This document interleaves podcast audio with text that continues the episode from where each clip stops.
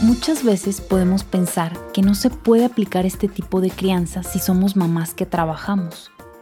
Siempre es posible, pero tenemos que tener mucha disciplina, disponibilidad, orden, claridad, autoconocimiento, humildad, sinceridad, mucha conciencia sobre nosotras mismas.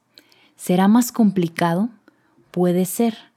Todo dependerá de nuestras capacidades y una dosis de creatividad para mirar el abanico de posibilidades. Hay veces en que las mamás necesitamos trabajar, ya sea porque somos el sostén principal, porque somos mamás solteras, porque estamos separadas o porque nos apasiona lo que hacemos y nos, y nos hace falta tener algo propio para recargarnos. Siempre es primordial plantearnos con sinceridad y generosidad si realmente necesitamos trabajar para cooperar monetariamente en casa o para liberarnos de estar tanto tiempo con los hijos, o lo hacemos porque nos apasiona, porque no es lo mismo trabajar dos o tres horas al día cuando van a la escuela o están en un curso o en nuestros tiempos libres que trabajar 8 a 10 horas en una oficina lejos de nuestros hijos. Podríamos plantearnos un empleo donde tal vez ganemos menos dinero, sean menos horas, estemos con menos presión menos desgaste emocional y sea suficiente para la manutención, prescindiendo de lujos, sin tomar tantas vacaciones o renovar todos los años el guardarropa. Ya cada uno lo, lo, pondremos sobre la balanza para encontrar el punto donde tanto nuestros hijos como los papás estemos beneficiados. Es importante resaltar que el trabajo no atenta contra la intimidad emocional entre las madres y nuestros hijos es nuestra propia historia, nuestra propia experiencia de vacío corporal, nuestras limitaciones, nuestra rigidez, las que obstaculizan el vínculo amoroso con nuestras criaturas.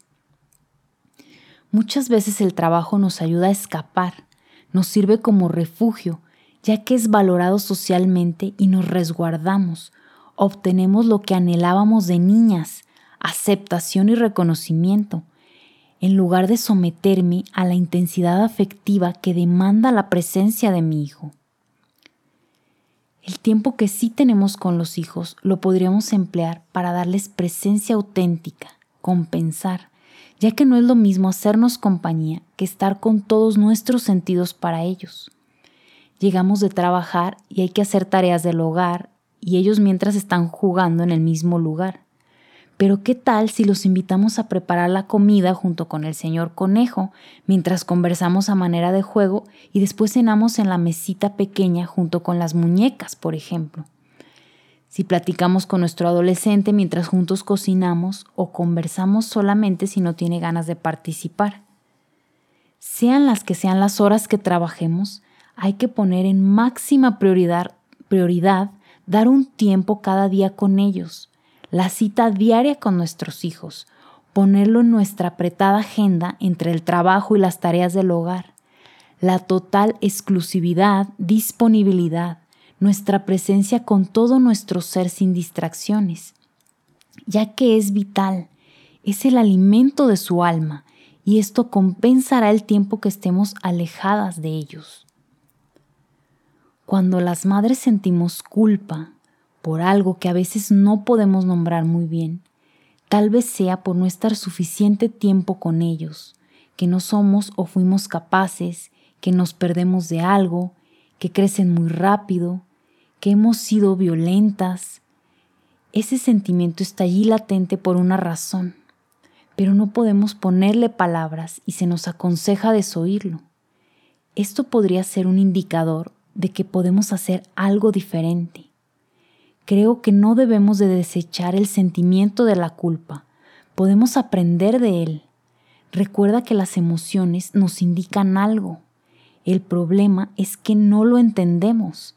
Debemos mirar nuestras capacidades emocionales, entender qué nos imposibilita, por qué nos sentimos mal, nombrarlo, conectar con lo que nos pasa por dentro, hacernos responsables para no quedarnos instauradas en la culpa y así poder tomar decisiones en beneficio de todos. En nuestra sombra también está lo que podríamos ofrecerle a nuestros hijos. Está allí dentro taponado por los miedos instaurados desde la infancia.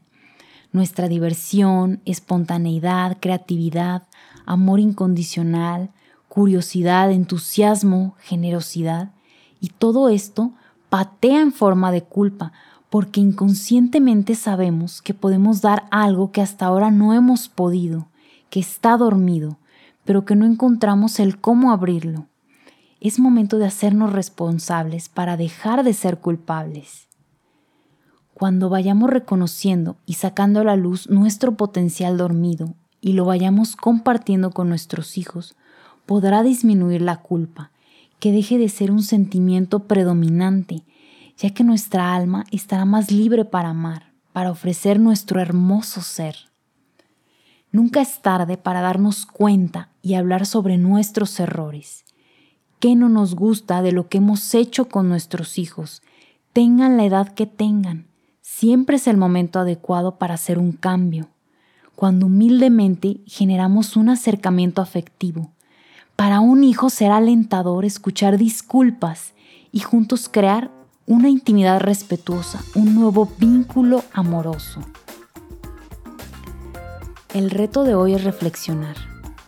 ¿Me siento limitado o incapaz en algún aspecto para ofrecer mi riqueza interior a mi hijo?